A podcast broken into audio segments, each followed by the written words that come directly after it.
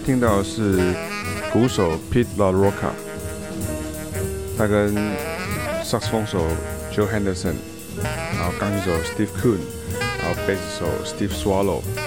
他们在六零年代所合作的一张专辑叫做 Basra。那 Basra 其实是一个中东古代的城市的名称啊。那整张专辑就有非常明显的这个中东的味道。其实我们现在讲中东呢，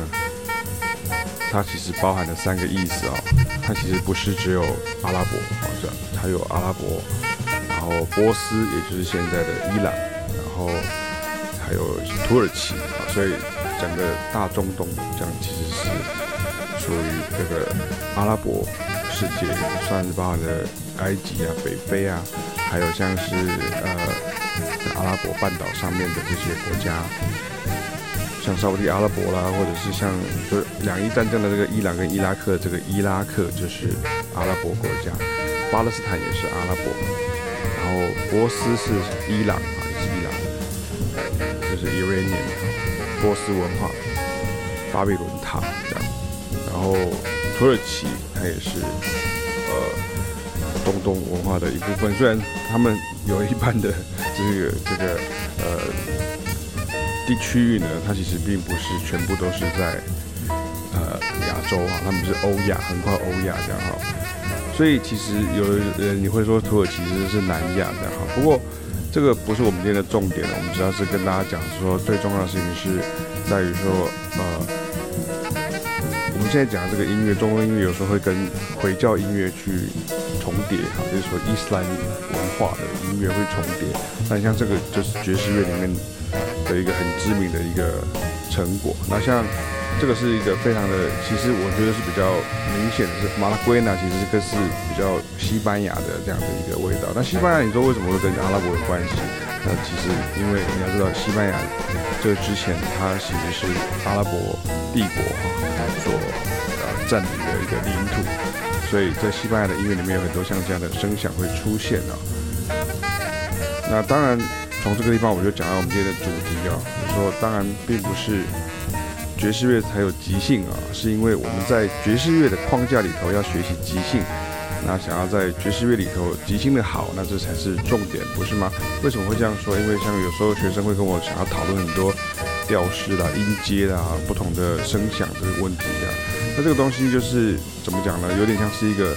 潘多拉的盒子，因为你只要把它打开。你一打开之后，就很多东西就就就开始呃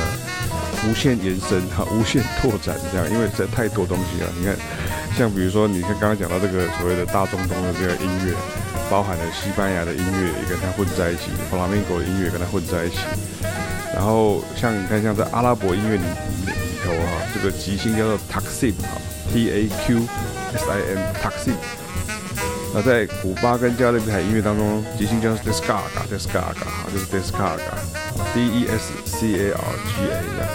那在印度音乐当中呢，用 Raga 啊，就是旋律面的这个元素，跟 Tala 啊，就是节奏面的元素来即兴。那这个 Raga 有点像是西洋音乐的调式哈，但是选择框架的规矩呢，不可能三言两句就讲明白哈，所以我才说你要切题哈，不能离题。因为如果你要一直延伸下去的话，你看像阿拉伯的音乐的调式叫做 Makam 啊，Makam，M A Q A M，那你各区域有不同的组合与结构哈。那我有时候会不得已用这样解释，因为这个对于那个华人世界或是那种呃东方人的文明来讲是很难理解，说是什么东西，或者说你已经习惯了古典音乐教育，就很难理解为什么会这样。那我就不得已就跟大家讲说，其实这个就有点像天干地支，各天干。各地支，然后组合起来会很多不同的 makam 啊，你会在上面 taxim 啊，就是会在上面集训这样子啊。那我这篇文章，你大家可以上去看一下这些影片。可是如果没有跟你讲解的时候，其实你听起来都是一样。就跟如果你没有跟大家讲解 bebop 的特色的时候，每个人听起来 bebop 三百首听起来像同一首曲子啊，这就是重要的意思哈。那更遑论哦，在 hip hop 黑人文化里头的 battle 跟 freestyle。你追本溯源上去哦，你能回到非洲原住民的游戏与竞技啊，甚至祭典啊、仪式等等。所以说哈，你光讲一个即兴啊，你发话的范围在太大了，你没有办法专注啊。所以我刚刚才讲说，像我们主要是在爵士乐的即兴上。那至于说爵士乐会怎么样转变，那很多东西其实是大家现在还看不到的。可是我希望大家是能够先知道说，OK。这个爵士乐的原理是这样，等到他碰到其他文化，遇到其他的元素的时候，他是怎么样去融合的？这个时候你就会比较好了解，要不然的话，你就会只有看到表象而已哈。这就是我接下来要跟大家讲的这个故事哦。我们曾经跟歌仔戏的唐美云老师与刘文亮老师呢合作过两次歌仔戏飙爵士的音乐会演出哦。刘维娜老师，呃，前几年过世啊，非常的惋惜啊。他是在歌仔戏音乐当中的一个专家中的专家哈，就是非常的厉害这样哈。那我非常的感念他，非常的想念他。哈。在彩排的时候呢，唐老师跟刘老师呢，两位大师就给了很多歌仔戏里头的即兴元素的启发，或者是像所谓的七字调啊、都马调啦、杂念仔啊，就是用台语念就是叫七吉亚。多杯调，好，那个杂点嘛，啊，就像这样。那加上了凯亚的钢琴的时候，你就有和弦，也就是和声。那这是原本东方音乐所没有的元素。所以其间的即兴变成他们原本是曲调不动、歌词动的这个东方音乐传统。而我们两个爵士乐手会在中间破题或是绕行衔接等。但因为我们又是台湾人。那脑子里头就会有两种思维模式与声响在激荡着，煞是有趣。很多即兴桥段也是靠思维音乐家在台上互动出来的。所以，像这个歌词动，然后曲调不动，那其实这个在中东音乐里面就很多出现像这样。伊斯兰音乐啊，中东音乐，伊斯兰音乐，我就大概是指同一个声音，它就一样，它是同一个曲调，然后它。不同的这个歌词啊，变成像这样子，所以它会一直是像后面会提到像恒春调是这样，它就是同样的曲子，或者说比如说假设我就随便举个例好，比如说紫竹调，他就会比如说一根子竹子调调，得得得得得得得，他可能就换另外歌词进去，得得得得得得得得得得得得得得得这样，这就是比较偏东方音乐的这样的一个即兴的一个方式，它是在。歌词上面去做变化，可是它的曲调是一样的。可是如果是在西方音乐里面的时候，它就是会去更改它的旋律。那还有一点很重要的，像是刚刚提到这个“调”了这个字，你在东方跟西方的意思不同。东方的调是指固定的几个字几句啊，等于是诗词的旋律版。所以你一选好调了之后，你就是在歌词上即兴啊，就跟我刚刚讲一样。那这个部分其实像如果你要延伸的话，你可以看像蔡宗德老师哈，蔡宗德老师是美国的民族音乐学的博士哈，他以前在我们的母校文化大学国乐系啊任教，现在好像是在南艺大的样子哈。那当然看书是不可能完整了解这么多，可是因为蔡老师他用中文来讲解，写的非常的详细，不只是台湾，我想他是华文世界里面研究伊斯兰音乐的权威啊，这个是呃毋庸置疑的哈。那我就想到我们另外一个制作过的节目，就是跟恒春的陈达老先生的弟子呢吴登荣老师的合作哈。他弹着乐琴呢，并吟唱恒春调啊，而且他灵感很多。那个即兴是表现在即席作词以及拖音尾音上啊，所以跟美国蓝调很像啊，但是有点不同哦。因为美国蓝调是曲式一样，十二小节长，那蓝调乐手的即兴是同时创作。歌词也创作旋律啊，虽然说它的旋律还是根据于这个所谓的五声音阶啊、蓝调音阶这样的一个声响，可是它的旋律会改变啊。虽然很多会很像，可是它还是会改变。可是像这个呃东方的这个调，比如像恒春调，它就是那个调，你可以到这个这篇文章的这个网页版看到我跟呃吴登荣老师的这个对话。对他来讲根深蒂固，他觉得调就是这个意思。那我知道他是讲的那个意思是什么，可是我也是一个呃爵士乐手，所以我知道在爵士乐里面的调是什么意思。那爵士乐里讲的即兴，跟恒春音乐里面讲的即兴，跟阿拉伯音乐里面讲的即兴，跟呃印度音乐里面讲的即兴啊、是不一样的。那演出时呢，我们两位台湾乐手呢，加上几位欧美的爵士乐手呢，也是要配合吴登荣老师的曲调不动，歌词动，然后我们就会在曲调上加料啊，变成我们好像是对位的第二、第三旋律，即兴起来也有 call and respond，或者是欧洲的卡农概念，而有时候我们会切换成爵士乐即兴与互动模式，那吴老师就。变成用乐器打节拍或唱和的做法，而爵士乐合奏又有酝酿堆叠的做法，所以会把原本沧桑寂寥的这个恒春调呢，转化成更为丰富的音乐风情画。这里面有附了几段纪录片的影片呢，那可是我想再怎么样的纪录影片都没有办法去这个捕捉到当时这种感动的这样的一个氛围啊。那但是就就今天的主题来讲，我们还是让大家来。感受一下，听听看。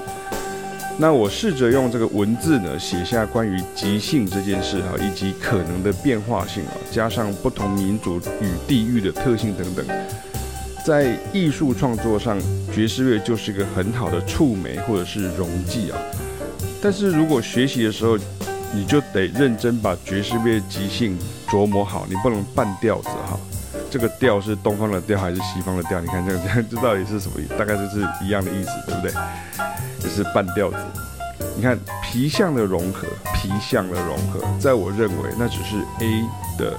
加 B 的一个表面的拼贴而已，它是一个单纯的拼贴而已啊，它并没有融合到 A，也没有融合到 B 啊，就是哗众取宠之嫌啊。相信我，我看过很多啊。我举例来讲，比如说。关公本来是耍大刀，就突然让他呃，Photoshop 让他拿一把机关枪这样，类似像这样子的的，的一种表现啊，或者是孙悟空做这个跟斗云，然后你就让他突然变成是在打飞碟啊，类似像这样。OK，也许在创意上来讲，它算是一个巧思，或者是可能在行销上来讲还算不错。可是实际上，如果是在音乐的表现上来讲的话，像这个都是比较属于皮相的而已啊。那也回到我今天的重点说，因此像音乐会不会融合？音乐当然会融合，而且一直在融合哦。像我们现在在讲这个第十六届的大众爵士乐现场讲堂哦，我们讲到现在大概是第四场的，所以以这个二零二三年的当下来看的话，我都会跟学员讲说，你不要急哦，因为你等到第四五六七八九十，然后一直到最后面的时候，会发现说，哇，原来爵士乐这个。包含的这个呃领域呢，跟这个范围呢，它其实比我们想象中要宽广很多很多。但是你不要急哦，就跟你一次也不可能去完那个日本自由行，就是说就算是东京，你不可能说我已经去过东京踏遍每一寸的土地哈，这是不可能的事情啊。所以可是东京是不是也是会有一些比较知名的景点？当然了，就是很多人说哦，晴空塔啦，什么东京车站啊，什么呃东京铁塔啦。上野动物园啊，新宿啦，涩谷啦，类似这样讲，那是比较 iconic 的东西。可是如果你今天要讲到说整个大东京的这个每一寸的角落，就跟爵士乐一样，每一个地方每一个所在，它都有很多的可能性。有些可能性甚至是互斥的哈，就是说他讲这样，他讲这样，可是这两个都是存在的的。所以其实即兴这件事情，或者是爵士乐这件事情，并没有说好像武断的讲说。只有爵士乐才有即兴，这是这是这是不对的，绝对是错误的一种讲法啊、哦。然后二方面来讲，就是说，可是你还是得知道爵士乐的即兴大概是怎么样的一个方式，然后怎么样的发展，然后经由这不断的融合跟这种激荡啊，你才会出现像这样的一些结果。那你自己说这样是不是是一种实验啊？那我相信它当然也是有实验的成分存在，可这个实验。当然不是说 OK，你就把这个两个东西直接就把它加在一起就可以了哈。那你直接加在一起的话，那有时候它其实是呃任何人都可以说他在实验。可是问题是你要知道说，比如说当你把这个七色彩虹的这个颜色把它混在一起，那不用怀疑它已经会变成黑色的。那这个这个就已经是也也不需要再去证明的。或者你把红色跟蓝色两个颜色的颜料你放在一起调在一起，它就变成绿色的哈，它不会变成别的了哈。除非是你是用这个呃 Photoshop 再去套色，或者去把它改别的这个色色调这样子哈。那你看，像今天我背景放这个音乐，你看爵士乐的发展过程当中，也有很多像是对西班牙音乐的啊，啊，或者甚至对这个印度音乐的这个向往与承继。甚至你要我讲的话，你看像我自己来讲，那如果倒过来讲，如果你今天是，比如像我们是亚洲的爵士乐手，我们是呃华人的爵士乐手，中华文化的爵士乐手，我们是呃台湾的爵士乐手，你都可以这样讲，你都可以这样说。那这个时候，那这样子，那这样中东裔的爵士乐手，那是什么样子？你看，像我自己认识的中东裔的爵士乐手跟乐很，认识的大概比大多数人都还要多。你有以色列来的啊，伊朗的啊。也门啊，土耳其的、啊，甚至北非、南非、东非、西非、中非，啊，通通都有认识的音乐家的朋友啊，很多人是非常好的合作伙伴哦。但是那并不是一种即溶奶粉加上可可球冲泡即可喝的素食啊，或者是烧饼夹意大利面的这种硬夹哈。而是你要融合的时候，你这个大的概念，爵士乐的真正的这个概念是什么？跟你这个原来的这个音乐的概念是什么？你这两个概念都要学好，你不能凑热闹，或者是东沾一点西沾一点啊。对我来说，才有可能是好的成果。所以实际上，食物的作者就是这些音乐家们，音乐家们有不同的音乐的训练的过程跟面向。那这个时候就可能就不是这个观众说说 OK，那你就把这两个东西放在一起看会不会怎么样？这大概不是这样的一个想法，因为只要是有心的这样的一个音乐人呢，音乐家呢，就他都会去思考说我们要把什么东西跟什么东西放在一起，所以这样的一个实验就变成像是有点像是化学人一样，他会在实验室里面去做这样的实验，或者是他会从这个天然的这个。呃，现象当中去发现有这样的一些呃现象啊啊，或者是有这样的一些呃常见的一些呃原理，比如说像是这个呃重力啦，或者是像闪电啊，类似像这样的一些东西。所以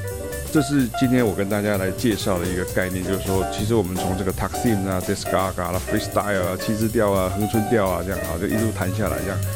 即兴当然不只是只有在爵士乐当中有，那我们就聊聊我们跟其他音乐领域的即兴激荡以及之间大致的差异。那另外一篇文章有提到说，我之前跟这个伊朗的这个乐手合作，那很好玩的事情是，因为我在脸书上贴出来，结果我有之前认识的朋友在照片里面认出来那位伊朗的团长哈，所以呃他最近大概就会跟我联络这样哈，他现在人住在德国柏林这样哈。非常非常有趣，那今天就用